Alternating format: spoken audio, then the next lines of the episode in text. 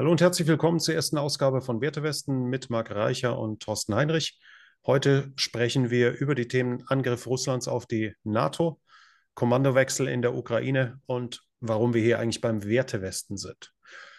Wir fangen an mit dem Angriff Russlands auf die NATO und ähm, da habe ich auf meinem Kanal. Das war tatsächlich das erste Video auf meinem YouTube-Kanal über die theoretische Möglichkeit eines russischen Angriffs auf Nava gesprochen, dass Nava besetzt werden könnte, um so eine Reaktion der NATO zu provozieren, die daraufhin, wenn sie nicht geeint ist, die NATO am Zerfallen, zerfallen lässt. Die bessere Idee habe ich allerdings bei dem dänischen Analysten Nils Anders, Nils Anders, nee, Puck Anders Nielsen, glaube ich, heißt er, gefunden. Und der meinte, dass die Russen möglicherweise einen Einmarsch in die Tundra Finnlands durchführen könnten, also ein Stück finnischen Territoriums besetzen könnten. Ich ergänze jetzt mal, wo nur ein paar Rentierherden sind und daraufhin die NATO sich überlegen muss, wollen wir Krieg mit Russland, obwohl es nur ein paar Quadratkilometer Tundra geht, in der, um der, in der sowieso nichts ist. Und wenn dort eben nicht geeint vorgegangen wird, dann ist die NATO am Zerfallen, denn das ist natürlich das strategische Interesse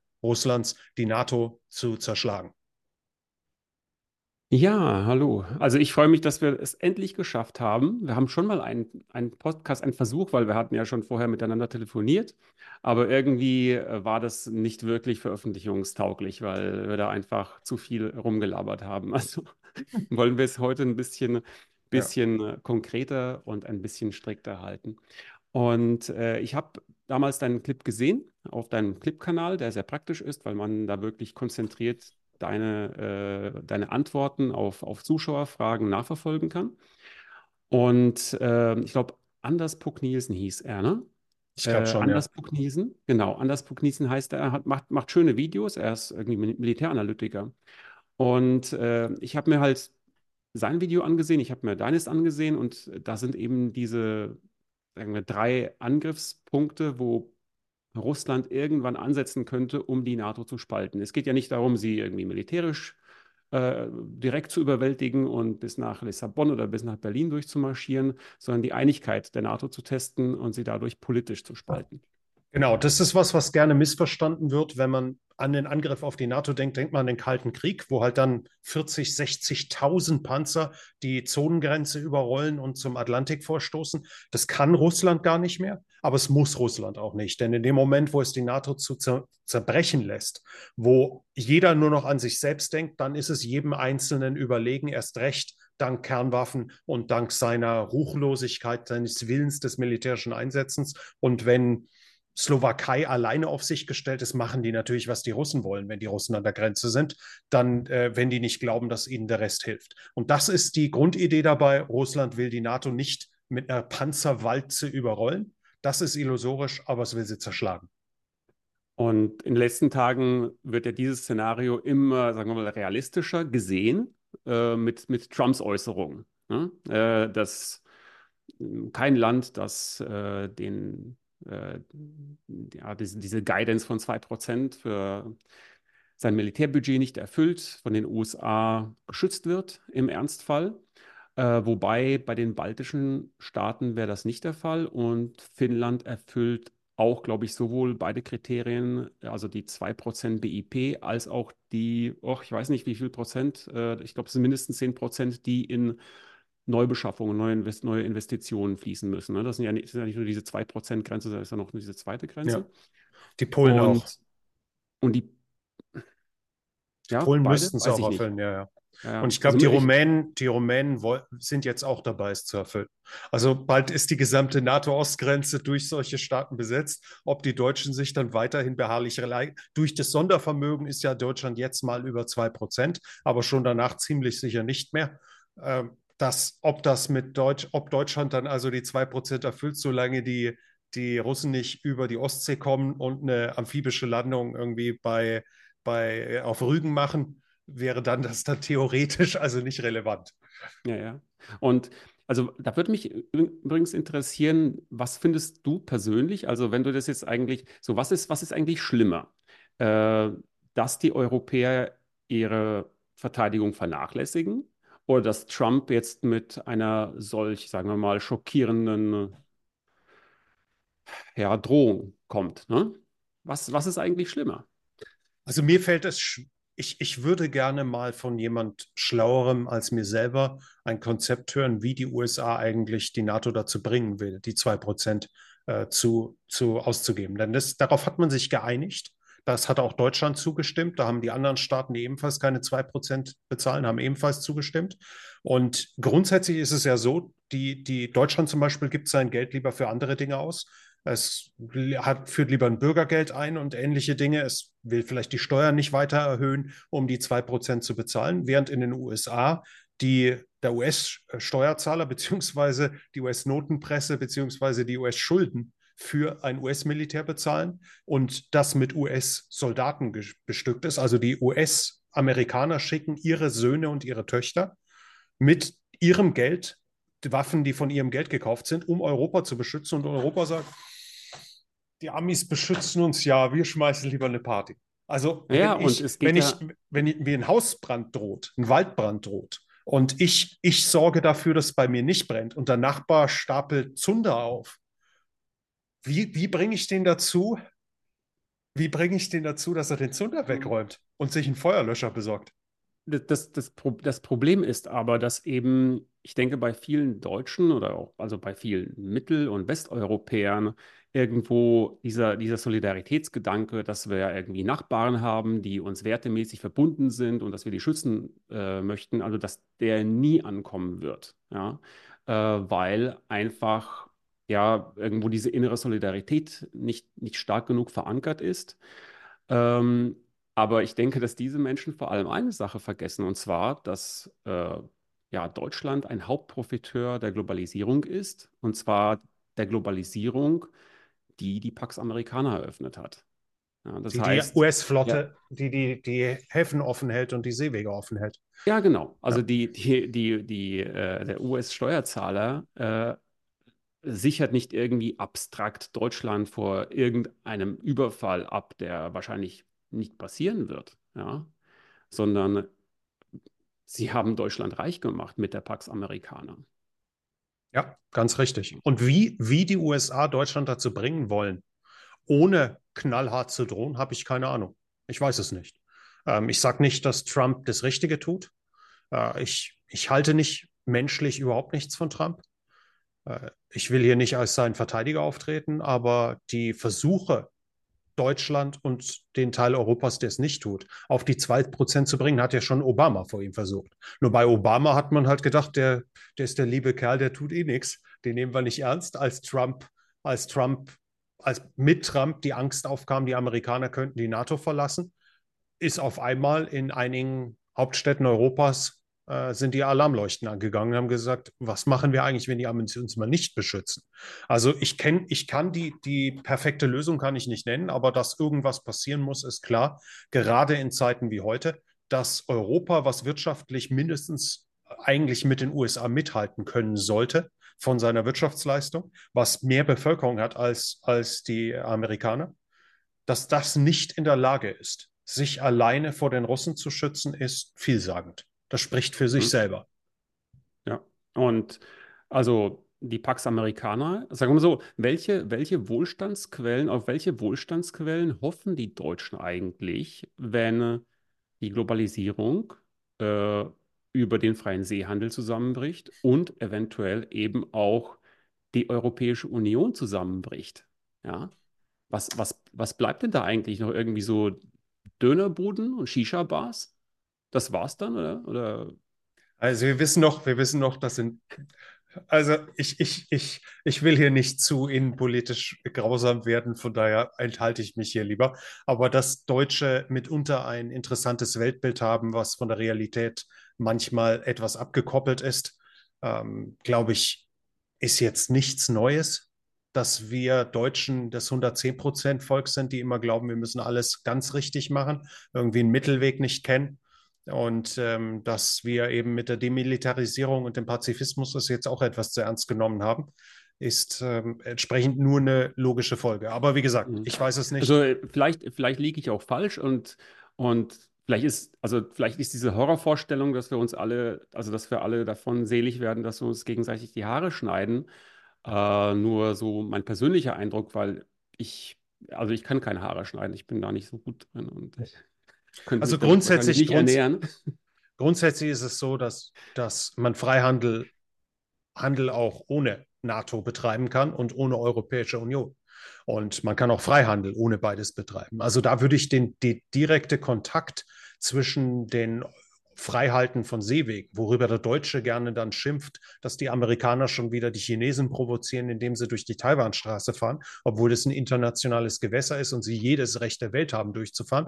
Was sie aber tun, um eben den Seehandel offen zu halten, das ist ein Thema und das ist eine andere Geschichte. Aber ich glaube, wenn wir von einem NATO-Angriff reden, dann reden wir nicht um die, die abstrakte Größe, ob der Nachbar weiterhin äh, in seinem Haus wohnen kann, weil er bei Mercedes-Benz arbeitet und dort weiter die, die S-Klasse baut, die weltweit verschifft wird, dann reden wir schlicht darum, ob wir anfangen müssen, Russisch zu lernen, um es jetzt in übertriebener Art und Weise ähm, das, das auf die Spitze zu treiben. Das heißt, ob, ob der Seehandel weltweit durch die Amerikaner geschützt wird, ob der Globalismus die, die, Globalisierung, ob die weiter funktioniert und der deutsche Maschinenbau weltweit, weit, weiter weltweit problemlos verkaufen kann, muss nicht in direkten Zusammenhang damit sehen. Denn ich glaube, dass das ist ein ernstes Thema und das ist ein Thema, was eigene Diskussion verlangt. Aber die akutere Gefahr ist nicht die Frage, ob die Arbeitslosigkeit in Deutschland um 5% steigt und die Staatsverschuldung um 100 Milliarden, was beides eine Katastrophe wäre, sondern die, die Frage ist eher, wie weit ein freies, pluralistisches Europa weiterhin bestehen kann, wenn man sich nicht bereit dazu zeigt, es auch zu verteidigen. Und dazu gehört eben in Tagen wie diesen auch das Militär. Das hat uns leider das Jahr 2022, sollte es wirklich dem letzten von uns beigebracht haben. Ja, ja. Gut, aber letztendlich müssen wir auch mit der Realität leben, dass sehr viel, dass sehr vielen Menschen an diesen Werten, ja, die wir jetzt mal westliche Werte nennen, äh, auch im Westen nicht viel liegt. Ja, also sie profitieren gerne hm. äh, davon. Aber, äh, aber sie wollen, sie wollen dafür nicht besonders viel opfern. Und vielleicht würde es ihnen sogar nicht so viel ausmachen, wenn sie sie verlieren würden. Ja, also sehr viele können sich damit recht opportunistisch ja. arrangieren. Ich glaube, die meisten, die meisten sind gar nicht die Freunde von Meinungsfreiheit, die wollen nur selber Meinungsfreiheit haben. Die anderen, den anderen kann man es ruhig verbieten. Und so ist es in vielen Dingen. Wenn wir uns anschauen, was wirklich pluralistische Ansichten sind, wie, wie viele dafür einzutreten bereit sind, dieses, dieses weit zitierte, ich würde, würde von Voltaire, glaube ich, wird es zugeschrieben, dass man sein Leben geben würde, damit der andere sagt, was er will. Das ist ein, das ist als Spruch heute noch gut. Aber wenn es um um die pluralistischen Werte geht, die Freiheit, dass ich akzeptieren muss, dass es ein anderes, eine andere Position im politischen Spektrum gibt, die legitim sind, die nicht nur existieren, sondern es absolut in Ordnung ist, diese zu haben. Und diese Person auch nicht zum bösen Menschen macht. Das ist sicherlich ein ja. Problem, was, was in der westlichen Welt sich im Allgemeinen ausbreitet und zumindest nach meiner Wahrnehmung dies in Deutschland ein besonderes Problem ist. Aber kommen wir zu dem zurück, was wir anfänglich eigentlich gesagt haben. Was, dass die Grundidee wäre, die NATO zu zerschlagen, indem die Uneinigkeit genutzt wird, weil eben sich sich Portugal fragen muss, soll ich wirklich in Krieg gegen Russland ziehen wegen 50 Quadratkilometer Tundra in, in Finnland oder wegen einer Stadt, die in Anführungsstrichen sowieso russisch ist?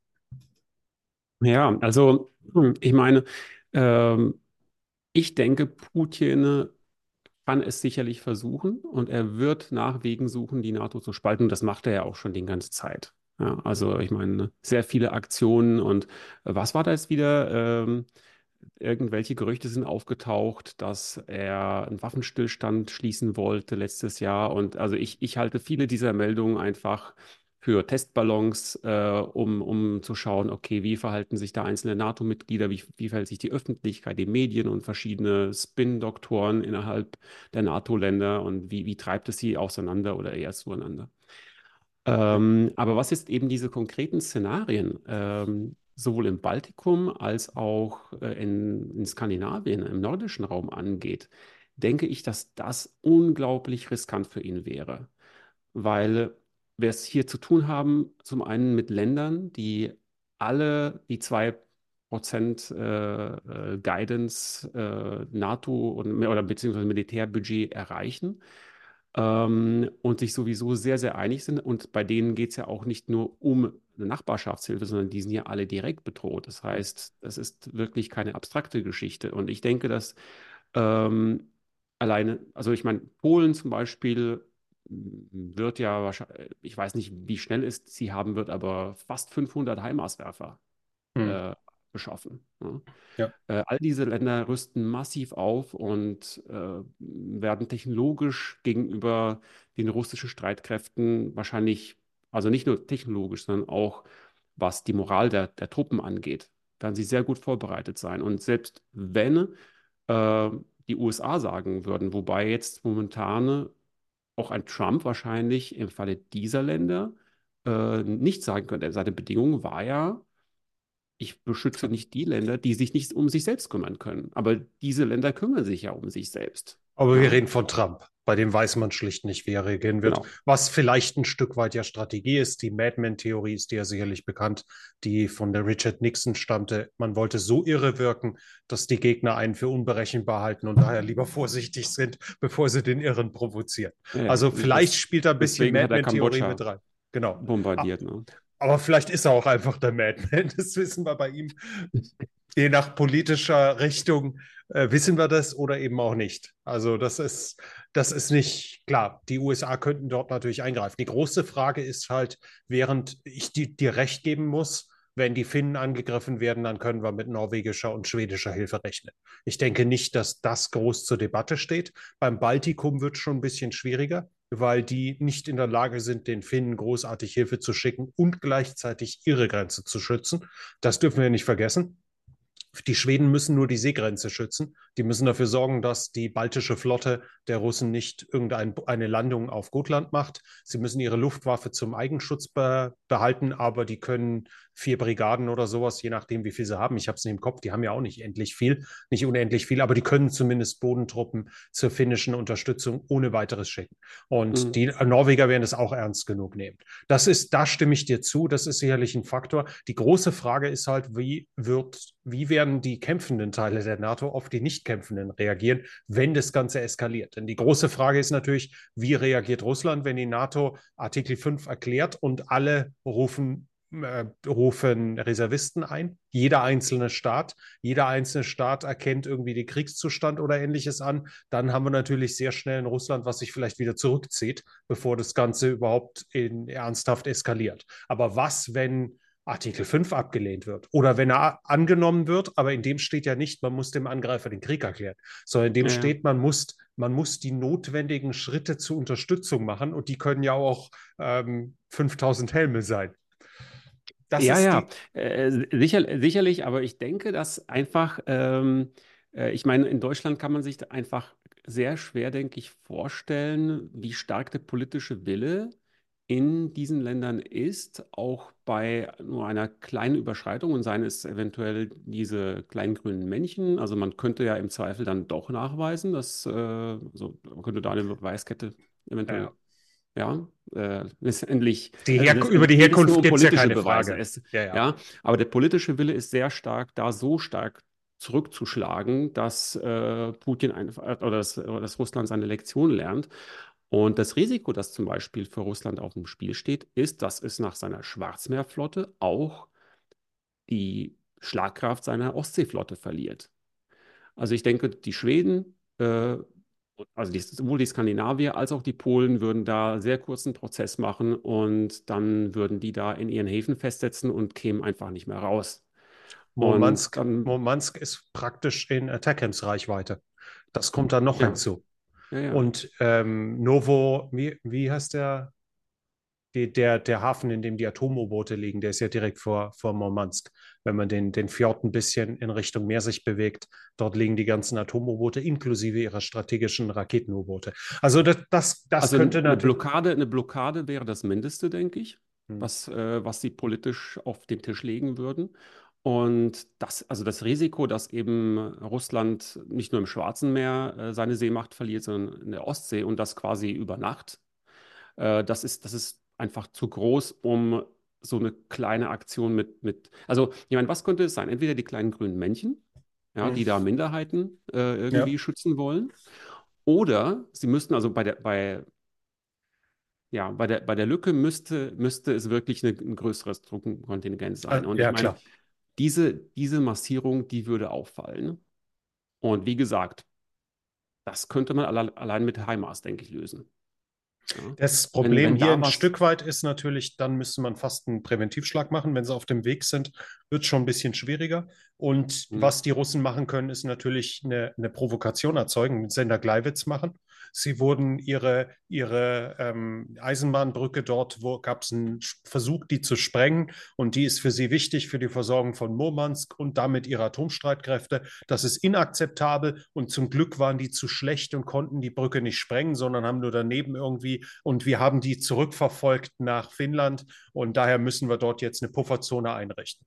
Irgend so einen Unsinn saugen sie sich aus den Händen. Ich meine, die müssen ja niemanden überzeugen, der, der nicht sowieso auf russischer Seite ist. Denn wer, wer die Russen verteidigen will, der nutzt das als Argument. Der Rest weiß, dass die Russen sich das aus dem Allerwertesten gezogen haben. Aber damit marschieren sie nach Finnland ein, mit regulären Truppen, mit, mit Besetzen, fünf Kilometer. Es muss ja nicht viel ja, sein. Ja, ja. Und Aber also ich, ich denke, dass dieses, diese High-Risk-Szenarien für Russland nach einer Niederlage der Ukraine, also das müssen wir uns auch vergegenwärtigen, ja. das alles könnte erst passieren, wenn die, Niederla wenn die Ukraine wirklich fällt oder zumindest zur Hälfte eingenommen ist. Ja. Äh, da gibt es so viele Low-Hanging Fruits, also Moldawien, ja, hm. äh, die, die erstmal kommen würden und die die Russen sicherlich auch noch eine Weile beschäftigen würden. Und die, die Russen, also ich meine, die Russen brauchen kein Sprungbrett. Ja, sondern sie, sie müssen ja nur iterativ vorgehen. Das kann sich wirklich, das, da muss auch gar nicht, das muss auch gar nicht Putin machen, das können Nachfolger machen, das kann dann über Generationen gehen. Ja? Dass sie ihre Armee einfach nach und nach stärken, auch letztendlich ihre geopolitische Position. Ähm, ja, irgendwann nach ein paar Jahren werden einfach, wird die Welt müde, Russland zu sanktionieren und so weiter und so fort. Mhm. Ja. Was und wir halt nicht vergessen dürfen, ist Folgendes. Wenn wir davon reden, und da stimme ich dir eindeutig zu, wir reden nicht von einer Ukraine, die, dass die Ukraine gleichzeitig existiert in einem Status, dass Russland eine ernstige Offensive erwarten muss. Die ist entweder zu dem Zeitpunkt besiegt oder auf dem Weg dorthin, mindestens auf dem Weg dorthin. Aber eine besiegte Ukraine ist ein Zeichen der Schwäche der NATO. Wir sehen es jetzt bereits, wie die Unterstützung kollabiert im Moment. Das kann sich in zwei Wochen schon wieder ändern. Und ähm, gerade hat der US-Senat das Paket abgesegnet, aber das wird im Haus vermutlich scheitern, ist zumindest meine Erwartung. Wir werden sehen, was dabei rauskommt. Ich will nicht sagen, dass es so kommt. Wenn der Westen die Ukraine hat fallen lassen, dann ist es ein erneutes Zeichen der Schwäche. Dann ist eine erneute Demonstration beim Westen, ist viel Gerede. Und als die Depots leer waren, als es ihnen wirklich hätte wehget wehgetan hätte. Denn ein paar Panzer in, in, in Hallen zu finden, und in jeden Panzer 80.000 zu stecken oder 200.000, damit er wieder fährt und ihn dann rüberschicken zu den Ukrainern, das tut nicht weh. Wehtun tut es, wenn man zweieinhalbtausend neue bestellt. Und das ist ja nicht erfolgt. Das heißt, wenn die NATO erneut geschlagen wird, das ermutigt. Und so wie es ermutigt hat, das wird nicht in direktem Zusammenhang gewesen sein, aber das Debakel in Afghanistan, das hat definitiv ermutigend geholfen. Das mag nicht Bedingung gewesen sein für den Angriff, aber dass es geholfen hat, dabei Putin davon zu überzeugen, wenn die, wenn die sich so von den Taliban vorführen lassen, dann nimmt er sie nicht ernst. Und dann wird es halt zu einem Problem. Und wenn wir wieder zur Tundra zurückkommen, was, wenn die nicht einfach rennen? Denn dann muss die Entscheidung fallen, wir fangen jetzt an, Russen zu töten. Und das ist schon noch eine moralische Hürde, die ein gewisses Risiko mit sich bringt. Und Russland was denke ich, hat halt ein Stück weit sozusagen eine, wenn wir zum Monopoly gehen, eine Komme aus dem Gefängnis Freikarte. Der Umstand ist, dass Russland durch seine Kernwaffen ein solches Bedrohungspotenzial hat, dass sie sagen, wenn ihr Murmansk einnehmen, hauen wir mit Nuklearwaffen drauf. Dann wird Murmansk nicht eingenommen. Es wird keinen Marsch auf Moskau geben, um das Regime zu beseitigen, das gerade Finnland angegriffen hat. Man wird sie über die Grenze werfen. Und ich glaube nicht, dass man zwingend am Grenzstein stoppt aber man wird nicht weiter hinterstoppen. Man wird hier und dort mal irgendeinen einen wichtigen strategischen Punkt noch einnehmen, irgendeinen Punkt, der, der ein, eine Wiederholung verhindert. Man wird im, im rückwärtigen Raum einen, einen ähm, Flughafen zerstören, aber man wird nicht tief einmarschieren, weil man schlicht nicht äh, zu viel Angst vor den Kernwaffen hat. Und das reduziert ja das, ein gutes Stück weit das Risiko. Denn die Sanktionen bestehen sowieso schon. Angeblich sind sie sowieso schon fast so das Härteste, was man sich überhaupt nur vorstellen konnte. Die NATO ist bereits verfeindet. Das politische, äh, die, er hat bereits den politischen Porzellanladen zerstört. Was soll da, da, was ist das große Risiko eines solchen Testes, außer natürlich, dass er scheitert, die NATO aufmarschiert und dann die NATO wirklich ernst macht mit der Aufrüstung, dann anschließen. Dann kann er es anschließend nicht mehr. Aber wenn er, normalerweise sollten wir warten, er weiß, die NATO wird ihn nicht angreifen. Also eine NATO, die jetzt aufrüstet, wo jeder auf 5% BIP geht, eine NATO, die 6 Millionen Mann in Europa unterhält, die wird ja trotzdem nicht nach Moskau marschieren. Also für Russland ist das Risiko dank der Kernwaffen ein Stück weit immer überschaubar. Und das ist ein gewisses Risiko, weil das nämlich Spielen erlaubt. Wenn ich weiß, ich kann nicht verlieren, dann kann ich nur gewinnen. Hm, ja, also ich meine, äh, ich, ich denke, ich denke, man sollte eigentlich, also ich bin, ich bin, äh, ich habe immer ein sehr schlechtes Gefühl dabei, wenn man bei Diskussionen um, sagen wir mal, konventionelle Kriegsführung immer wieder Kernwaffen, äh, also als, als Druckmittel reinmischt. Also bisher, denke ich, war es ein, ein politisches Druckmittel. Ähm, da hat es, da funktioniert es ganz gut, ja. Ja. Ähm, und also sagen wir so, wenn in jeder, jeder in Russland, der irgendwo äh, was zu sagen hat, ja, äh, in erster Linie ein Patrouschew, äh, weiß, dass auch nur eine kleine Überschreitung dieser Linie uns einfach in eine ganz andere Welt katapultiert. Und zwar in eine Welt, in der diese Menschen äh, erstens nicht leben wollen, mhm. aber wahrscheinlich auch nicht überleben würden. Ja. Also äh, Atomwaffen sind für eine Atommacht äh, nicht unbedingt eine, eine Sicherheitsgarantie, sondern sie können im Gegenteil eben dazu führen, dass sich dieser Staat, mh, hm, ja, ich weiß nicht, also gut, vielleicht habe ich das Gefühl auch immer, weil ich so viel Civilization gespielt habe. da war, sobald man da halt die Atomwaffen eingesetzt hat, war es das diplomatisch. Also da musste man wirklich, man musste wirklich den anderen Nationen so weit militärisch überlegen sein, ähm, äh, dass sie dann auch auf konventionellem Wege keine Chance hatten. Also dann hat einen wirklich jeder gehasst. Die, die entscheidende Frage, ich gehe nicht von einem offensiven Einsatz aus. Das glaube ich weiterhin nicht. Aber was Russland eben tun kann, ist, das ist sogar veröffentlicht. Ich meine, die russische Militärdoktrin sieht es vor, dass Kernwaffen eingesetzt werden, wenn, wenn die konventionellen Streitkräfte geschlagen werden. Und hier kann Russland einfach darauf verweisen, wenn ihr mit NATO-Kräften. Nur, nur, nur, wenn es um die Verteidigung des eigenen Territoriums geht. Ja, ja. Aber ich meine, da kann man natürlich äh, sagen, ja, das, ja, wir reden das, nicht, das ist jetzt unser Territorium und so und Finnland und, und Lissabon. Ah, das, ja, ja, ah, das, aber ich rede, ich rede davon, dass Russland sein Risiko damit minimieren kann. Denn wenn es zehn Kilometer nach Finnland einträgt und wird rausgeschlagen, dann besorgt es mit den Kernwaffen dafür, dass man an der Grenze mehr oder weniger stoppt. Und das, das reduziert das Risiko zumindest ein gutes Stück weit. Die, wie weit es dies erfolgreich tut, ist die andere Frage, denn die NATO wird vielleicht nicht in breiter Front einmarschieren, aber es wird sehr wohl den einen oder anderen Marschflugkörper in, in Russland ja. äh, einschlagen und das, das relativiert das Ganze wieder. Also, ja, die, also, die, eben, also die, die, NATO, die wird nicht, die wird nicht einmarschieren, äh, sondern sie wird halt bombardieren. Ja?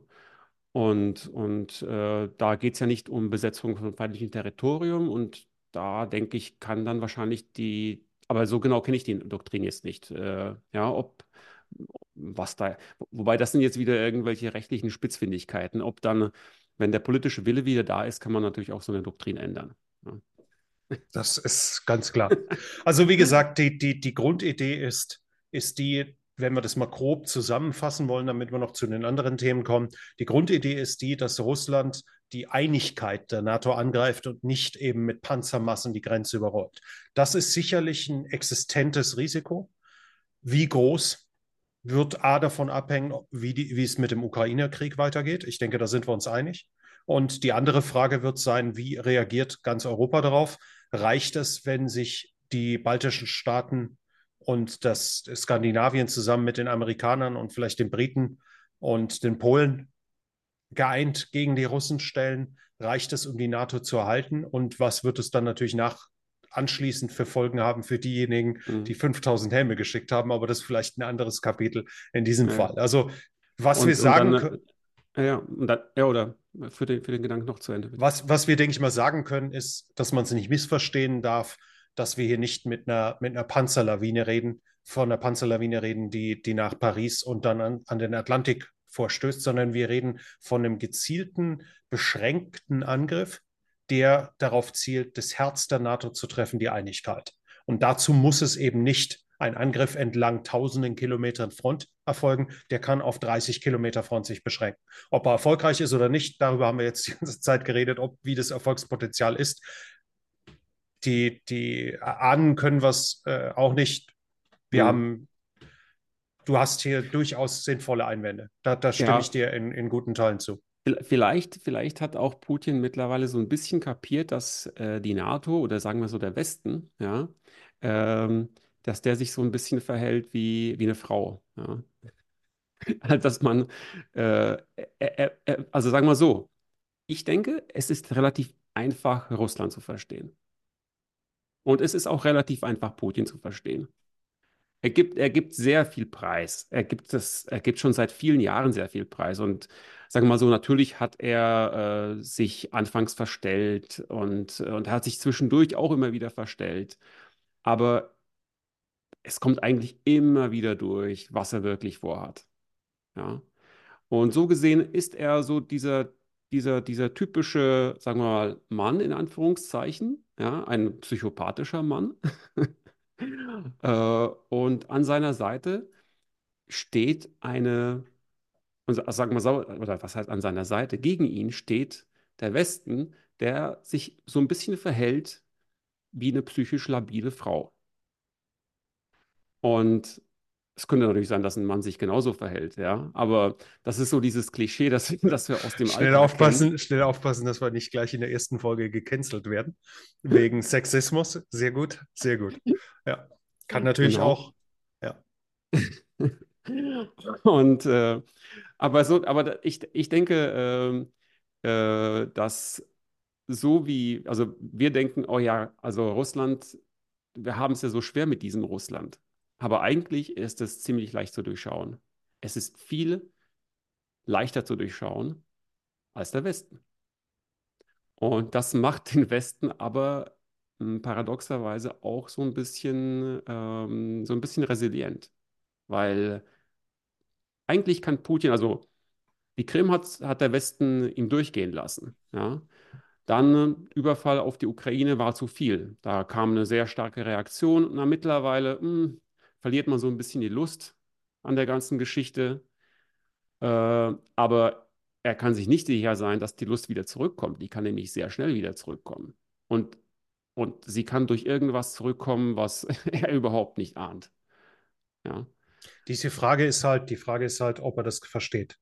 Denn das Problem mit, mit dem grundsätzlichen Verhalten ist, wenn er glaubt, dass er ein Rezept hat, mit dem er gewinnt. Wie Putin zockt. Anders können wir es nicht sagen. Er hat begonnen spätestens mit dem Angriff auf Georgien.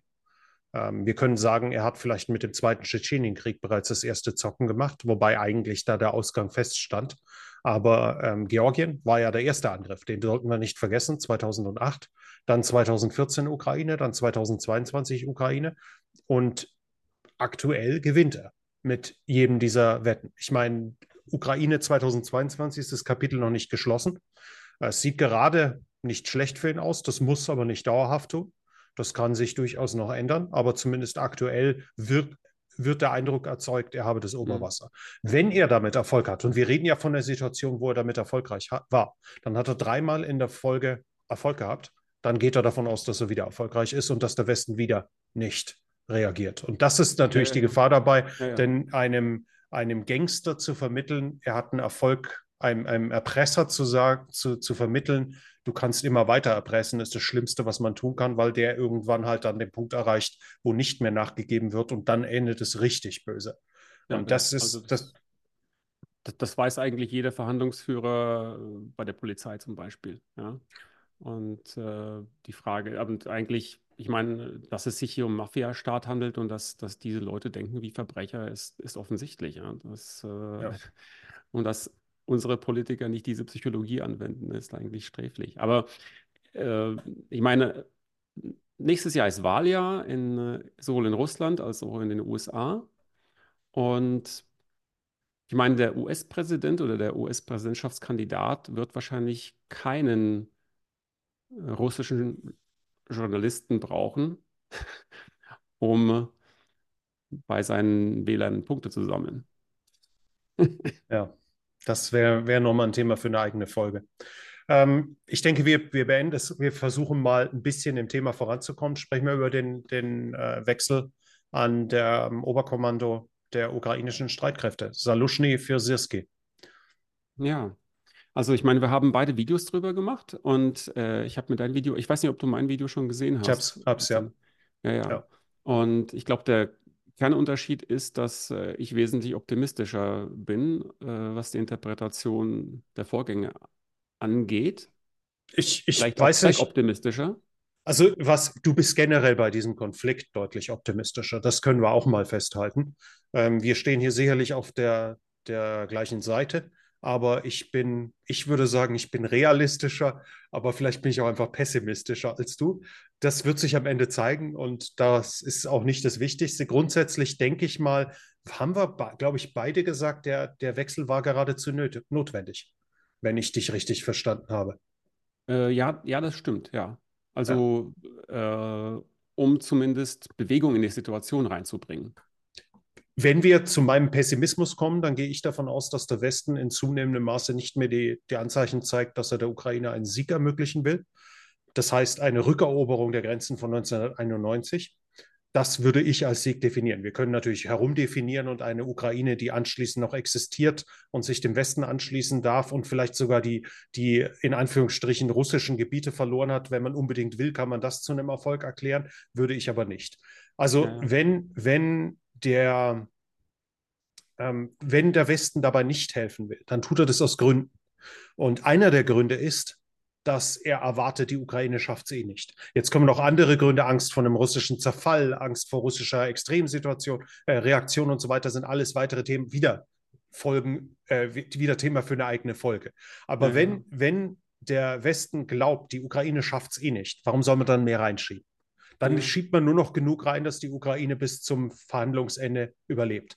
Und mit, mit, mit Salushny war einfach nicht zu rechnen, dass er das Blatt wendet. Salushny ist, und ich bin ja darauf eingegangen, du hast es gesehen, Salushny ist der klassische Militär, der tut, was ein Militär soll. Er bewahrt die Kampfkraft seiner Truppen. Das ist aber im, im politischen Feld, muss ein Sieg nicht in zehn Jahren her und nicht in zehn Jahren noch eine Streitkraft da sein, sondern da muss was erreicht werden und zwar zeitnah. Denn mhm. in der Politik müssen diplomatische Konsequenzen herausgezogen werden. Und ob, ob äh, es ist schlecht, wenn, wenn die Ukraine heute 5000 Soldaten verliert in einem Großangriff. Wenn sie aber mit dem Angriff den Eindruck erweckt, sie kann den Krieg gewinnen und daraufhin kommen 10.000 Panzer, um jetzt mal große Zahlen zu nennen, dann war es die 5000 halt wert. Und der, der Soldat weiß nicht zwingend, dass dies zu, zu 10.000 Panzern führt. Der hofft es vielleicht, aber der zockt auch nicht, weil es um die 5000 geht und er sagt, diese Stadt jetzt zurückzuerobern, ändert am Kriegsverlauf gar nichts. Ich opfer nicht meine Soldaten. Und, und ähm, Salushny hat den Eindruck gemacht, er ist der, der keine Soldaten opfert und die Stadt eben nicht erobert. Und wenn das die Bewertung von Zelensky ist, dann muss er ihn tauschen. Hm.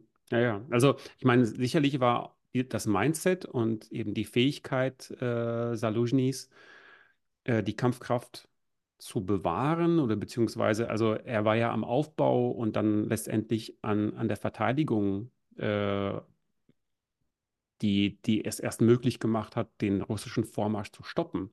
Er äh, muss, er muss also auch. Dieses, dieses Mindset war dafür sehr wichtig. Ja, ja, er muss auch Zelensky übergangen haben, denn Zelensky wollte keine ernsten Kriegsvorbereitungen, wohl aus internationalen Gründen und Investoren und Wirtschaft und so weiter. Und Salushny muss wohl gegen Zelensky Einheiten herumbeordert haben und in Bereitschaft verlegt haben. Und äh, Salushny wollte zwei Brigaden in der Nähe von Tschernobyl stationiert haben. Äh, Zelensky hat gesagt, es gibt keinen Krieg. Also ich habe zumindest einen ukrainischen Artikel gelesen, der all das behauptet. Ich kann es nicht überprüfen. Mhm. Und ja, Zelensky ist, wollte also die Einheiten nach Osten verlegen, er hat sie dort gelassen. Also mhm. der hat sehr, sehr viel verdammt. Ja. ja. offiziell hat, hat Zelensky äh, immer wieder verlautbart äh, vor dem Einmarsch, dass nichts droht. Ja? Sonst hätten äh, sie auch mobil machen sollen. Ja, also das, das ist die Frage, also das ist die Frage, warum hat er das gemacht? Hat er das gemacht, um irgendwie die Bevölkerung zu beruhigen? Aber andererseits, wenn wirklich etwas droht, warum sollte ich die, also ist es wirklich so wichtig, dass die Bevölkerung ruhig schläft? Nicht wirklich, oder? Um Investoren nicht zu, um die Russen nicht zu provozieren. Wir können viel herumspekulieren. Wir wissen, dass der Westen über Monate gewarnt hat und äh, sie noch nicht mal eine Teilmobilmachung durchgeführt haben. Mhm. Und eben Einheiten nicht in Bereitschaft waren. Die Brigade, die an Krim, an der Enge von Perekop stand, die hatte die Hälfte ihrer Flugabwehr nach Kiew abgegeben und die Einheiten war, zum Teil waren wohl Leute im Urlaub und sie war in Kasernen und nicht, in Feld, nicht in, im Feld. Das sind mhm das hat mit den Verlust des gesamten Südens verursacht und dann auch den, das hat den Russen den Übergang. Man muss sich mal vorstellen, da waren offensichtlich nicht einmal die Brücken über den Dnipro zur Sprengung vorbereitet. Was das an Leid erspart hätte, alleine dort nur mal, wenn die Russen angreifen könnten, könnte man doch mal die wichtigsten Brücken zur Sprengung vorbereiten. Das hat man nicht gemacht. Aber das ist ein anderes Thema. Salushny ist auf jeden Fall verdient. Ähm, er hat sehr viel gerettet aber zum jetzigen Zeitpunkt wirkt es so. Und mhm. das Traurige dabei ist halt, wenn wir die Stimmen hören, die aus der Ukraine kommen, dann ist, wird gerne in sehr drastischen Art und Weise von Sirski gesprochen, dass er das schlechter sei. Derjenige, der die großen Verluste verursacht, aber in, in aller Härte, das, ich fürchte, das könnte sogar fast nötig sein. Denn wenn also, wir darum, wenn, dass das er höher zwei, ja, das, das, sind zwei verschiedene Wetten, ne, letztendlich. Also mit, ich denke, die Wette mit äh, auf Saluzhny wäre gewesen, den Status quo mehr oder weniger beizubehalten, beziehungsweise man hätte auf seine Forderung weiterer Mobilmachung eingehen müssen, was hm, wirtschaftlich eben schlecht gewesen wäre für die, für die äh, Ukraine und wahrscheinlich dann auch langfristig zu einer gewissen Erosion über die Wirtschaftskraft, also auch der Verteidigungsfähigkeit äh, geführt hätte, beziehungsweise ja, man hätte darauf hoffen müssen, dass die Innovationen und dass die Waffen, die das Pad lösen können, aus dem Ausland kommen. Ja, die, die Ukraine hätte wahrscheinlich weniger Möglichkeiten gehabt, sie aus dem Inneren zu erzeugen. Äh, und bei, bei Sersky mh, ist natürlich das Risiko gegeben, dass er zu viel opfern wird. Und ja. dann könnte es zu einem Zusammenbruch kommen. Ja, so unter Saluzhny wäre die Lage wahrscheinlich länger stabil. Äh, das, das ist, die NATO hat ja berechnet, ja. die NATO hat ja Kriegsspiele durchgeführt zur Gegenoffensive. Und die NATO ging davon aus, dass die Ukraine einfach im Süden durchstoßen und halt die Verluste in Kauf nehmen. Also um es bildlich zu sagen, sie greifen halt mit 500 Panzern an und 200 bleiben rauchend liegen, aber die anderen 300 preschen zum Asowschen Meer durch. Äh, Salushny hat angreifen lassen. Es gab die ersten Verluste. Sie blieben sehr zeitnah liegen. Und Salushny hat, um es jetzt böse zu sagen, ich will ihn nicht kleinreden, wie gesagt, ich habe größte Achtung vor seinen militärischen Leistungen. Salushny hat kalte Füße bekommen und hat sofort äh, den Gang runtergeschaltet, hat zu kleinen Infanterietrupps gewechselt. Das hat ihn hier mal 200 Meter, dort mal 300 Meter gebracht, hat die Verluste gering gehalten, aber hat natürlich das operative Ziel komplett verfehlen lassen. Man kann keinen Durchbruch erreichen, wenn man 200 Meter am Tag vorrückt. Da, da, mhm. da zieht der Gegner sich langsam zurück und, äh, und die Wahrscheinlichkeit, dass einem die Luft ausgeht, bevor man das operative Ziel erreicht hat, ist extrem wahrscheinlich. Da haben wir im Prinzip Verhältnisse wie im Ersten Weltkrieg, wo eben die Vormärsche, wenn sie denn mal erzielt wurden, auch bei wenigen Kilometern lagen. Bei Sirski würde jetzt, wenn wir den Ukrainern glauben wollen, wie gesagt, ich beziehe mich hier auf andere, die über ihn sagen, die ihn vielleicht auch nicht persönlich kennen, Sirski wäre vielleicht der gewesen, der sagt, weiter, weiter. Aber vielleicht hätte er dann dort die Panzer und die die Soldaten rauchend und verkohlend auf den südukrainischen Wiesen liegen gelassen, die heute die Russen wenigstens halbwegs im Osten ja, stoppen. Ja. Denn das sind ja die, die, dieselben Einheiten. Und vor allem wären vielleicht gar nicht die Bedingungen gegeben, also wäre vielleicht die russische Logistik gar nicht geschwächt genug gewesen, um äh, den, ihren Rückschlag zurückzuhalten. Ja? Und ja. letztendlich, also ich denke, Sirski kann auch nur dann Erfolg haben mit einem solchen Vorstoß, wenn äh, die Ukraine ja, über was verfügen wird. Ne? Letztendlich über. Vor allem Nachschub. Über Das- die, ja. Das ist das Entscheidende auch, was mein Problem an der ganzen Geschichte war. Man hat den Ukrainern Panzer versprochen, man hat Panzer geliefert, aber es kam nichts nach. Und da kann ich Saluschny auch nicht übel nehmen, dass er vorsichtig damit umgeht, denn vielleicht Ja, hat er 500 Panzer bekommen, aber er weiß nicht, ob das die letzten 500 sind, die er hat. Und ich kann nicht von ihm erwarten, dass er 300 von den 500 oder 200 von den 500 als Wracks zurücklässt, um vielleicht 30 Kilometer vorzustoßen. Hm. Und selbst das, das Asowsche Meer war es generell schon ein sehr hoch gestecktes Ziel. Aber wenn er Tokmak erreicht, noch ein bisschen weiter südlich, hat 300 Panzer damit verloren und die kriegt er nicht wieder. Dann hat er zwischenzeitlich mal 400 Quadratkilometer befreit, von mir aus auch 1000. Aber anschließend ist er zu geschwächt, um das zu halten und wird nicht nur auf die Ausgangsposition zurückgeworfen, sondern viel weiter zurück. Also das Eben, ist also, also die hätten, also er hatte, er hatte weder die, die Langstreckenartillerie zur Verfügung, um die russischen Nachschublinien zu schwächen, als auch ähm, ja, die Verteidigungsmöglichkeiten gegen, gegen Hubschrauber zum Beispiel, ne? Ja. Ähm, die ja auch dafür gesorgt haben, dass, dass da nichts voranging. Also ja, er, er hatte, er hatte einfach nicht die Mittel und er hatte eigentlich mit diesen Mitteln wahrscheinlich das Richtige. Also ich, bin der Meinung, er hat das Richtige getan. Äh, und mh, also so etwas übers Knie zu brechen, das wäre hochgradig riskant gewesen. Ja. Das ist ganz klar. Die Frage, dann, aber dann kommen wir halt zu dem Schluss, dass die gesamte Gegenoffensive un unnötig war. Denn wenn, wenn ich höre, dass die Ukrainer gesagt bekommen haben bei der Bundeswehr, wenn ein Minenfeld ist, fährt man halt außen rum. Und dass die NATO-Doktrin, glaube ich, 100 Meter Minenfeld vorsieht und in Wirklichkeit waren es 500 Meter, ähm, dann, dann habe ich natürlich an dem Punkt, habe ich keine Möglichkeiten mehr, in dieser Art und Weise durchzustoßen, wenn ich nicht ein Übermaß an Material habe. Und gleichzeitig haben sie ja noch nicht im tiefen Gefecht die, den rückwärtigen Raum gesäubert. Die, die Kampfhubschrauber, die am Tag 1 die, die Panzer abgeschossen haben, die flogen ja fleißig zurück. Die Raketen, mit denen sie dann die Hubschrauber beschädigt haben und zerstört haben, kamen drei Monate später, obwohl sie vorher auf Lager waren, weil der Westen es nicht für nötig hielt, sie ihnen zu liefern. Und Ja. dann wäre es im, im Nachhinein betrachtet, wäre es schlauer gewesen, überhaupt nicht anzugreifen. Das ist, scheint mir dann zumindest so. Allerdings kommen wir dann wieder zum politischen Problem und da haben wir dann wieder den Konflikt Politik-Militär. Militärisch gesehen wäre es schlau, nicht anzugreifen. Politisch wäre es ein Fehler gewesen, weil die versuchen ja noch nicht mal zu gewinnen. Wären wir erneut bei dem Punkt gewesen. Jetzt, jetzt sind wir an der Wahrnehmung, die, die haben ja keine Chance zu gewinnen. Aus der simplen Sicht der Politik. Hätten sie nicht angegriffen, wir hätten sie es ja nicht mal versucht. Und so oder so waren sie in einer Situation, in der es kaum einen guten Ausgang gab. Ja, ja. Das, Andererseits dürfen wir nicht vergessen, äh, wir haben jetzt fast einen Winter hinter uns. Die Winterzeit ist immer etwas depressiv. In Panama wahrscheinlich nicht so sehr. Äh, deswegen Hier ist ja Trockenzeit. da auch hingezogen, ne? hier, ist, hier ist Trockenzeit, das heißt die exakt gleiche Temperatur, täglich Höchsttemperatur 32 bis 34 Grad, aber jetzt ist die Luftfeuchtigkeit erträglich. Also jetzt ist die beste Zeit des Jahres für den Moment.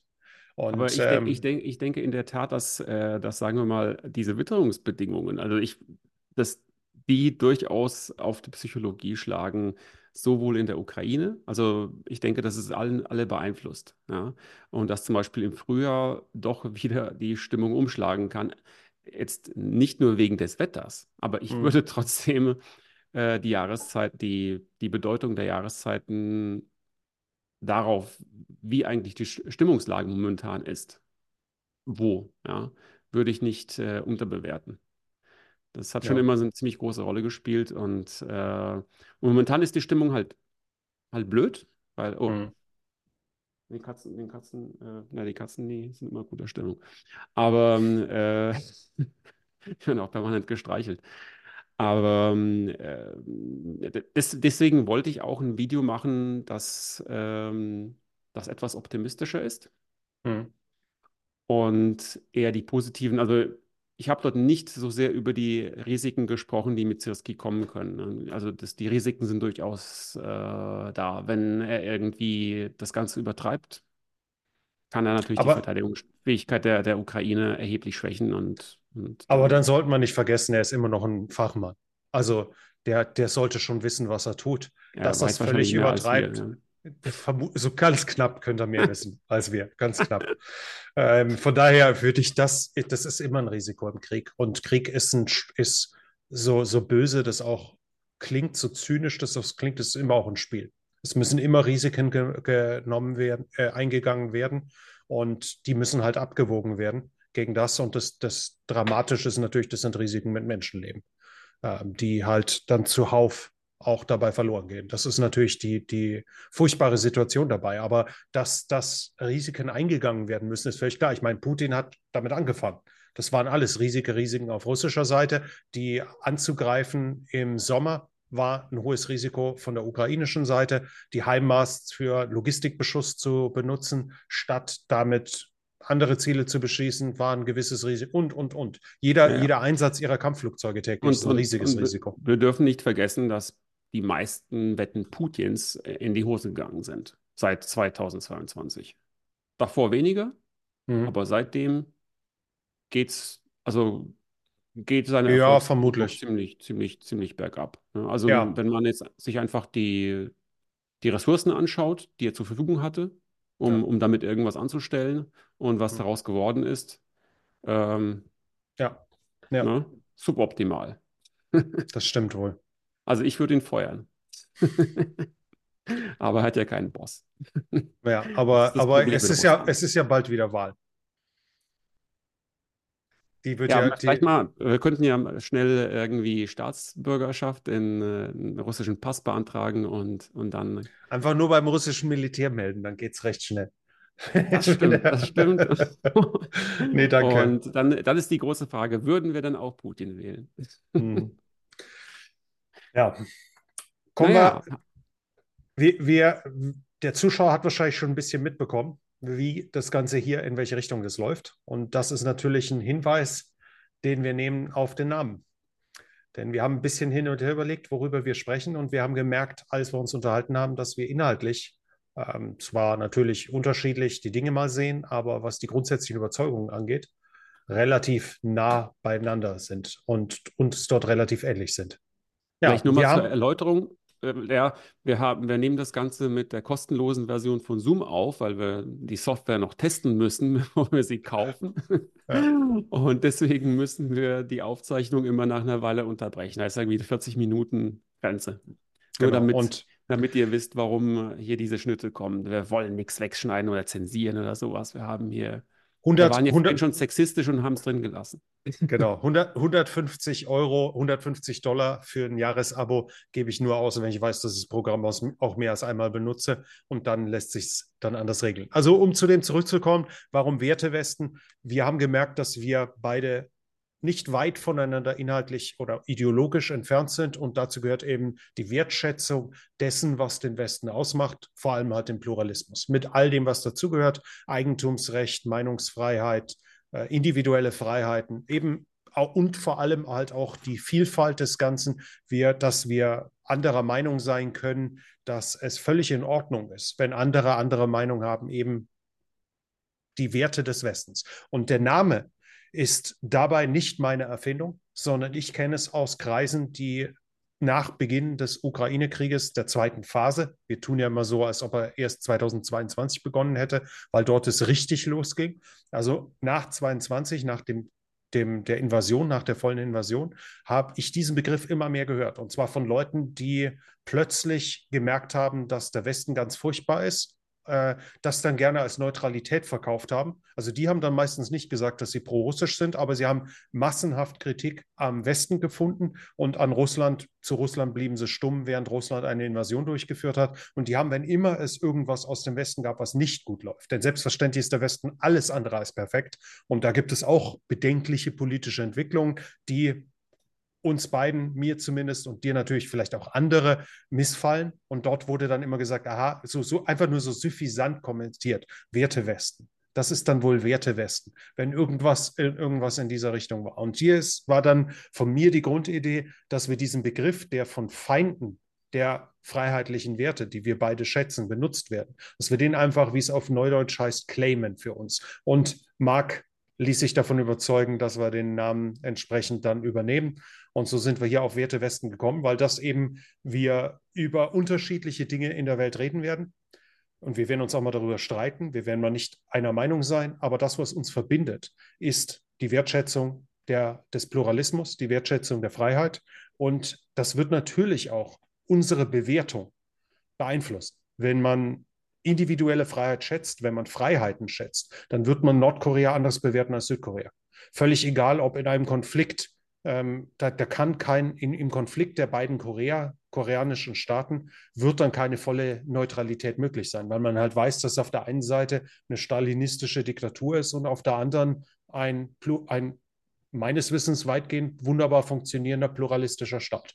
Und deswegen denke ich mal, ist der Name absolut passend gewählt, weil er vertritt, wofür wir sind und gleichzeitig das Ganze ein bisschen provokant übernimmt, einen Begriff, der eigentlich negativ gemeint ist.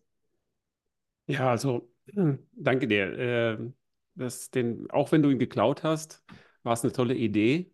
Äh, und wahrscheinlich ist er auch besser als Transpatrioten dann letztendlich. Ne? Gut, dann an der Stelle würden wir mal Schluss machen. Ist wahrscheinlich schlauer so, bevor wir uns völlig verquatschen. Ist schon lange genug. Ähm, ich hoffe, es hat Ihnen gefallen. Ich hoffe, es war interessant für Sie. Wenn ja, möchte ich Sie natürlich einladen, den Kanal hier zu abonnieren. Das wird zunächst auf YouTube erscheinen, aber dann auch auf den üblichen Podcast-Plattformen verbreitet werden. Also Spotify, äh, hoffentlich wird Apple äh, Podcasts klappen und so weiter und so fort. Amazon, glaube ich, sollte es auch kommen. Wir werden schauen, dass wir das entsprechend verbreiten. Je nachdem, wo Sie es sehen, möchte ich Sie natürlich einladen, das zu abonnieren. In der Beschreibung werden Sie die Links zu unseren YouTube-Kanälen finden, wo wir beide uns kennengelernt haben, wie wir beide sozusagen groß geworden sind. Und ich hoffe, dass es für Sie spannend war, denn wir, wir haben viele weitere spannende Themen in der Zukunft durchzusprechen. Und dann werden wir auch versuchen, uns äh, diszipliniert an eine gewisse Zeitvorgabe zu halten, damit die Podcasts nicht zu lange werden und nicht zu überfordern. Vielleicht lieber etwas häufiger, aber dafür etwas kürzer. Und schreibt uns auch in die Kommentare, was ihr gut fandet, was vielleicht nicht so gut. Was findet ihr oder was denkt ihr darüber, dass äh, ich sie duze und Thorsten euch sieht? ja. Ist es vielleicht verwirrend? Keine Ahnung. Das ist, das ist zum Beispiel das auf meinem Kanal sieze ich und auf seinem Kanal äh, duzt. Äh, ja, ich, ja, ich, ich duze einfach jeden. Und äh, außerdem schreibt uns auch vielleicht, was wir im nächsten Podcast durch, durchgehen sollen. Ähm, da gibt es, also wir haben sicherlich genug Themen in petto, aber vielleicht fällt euch auch was Gutes ein. Gut, dann belassen wir es dabei. Dann danken wir für die Aufmerksamkeit. Bis bald. Macht's gut.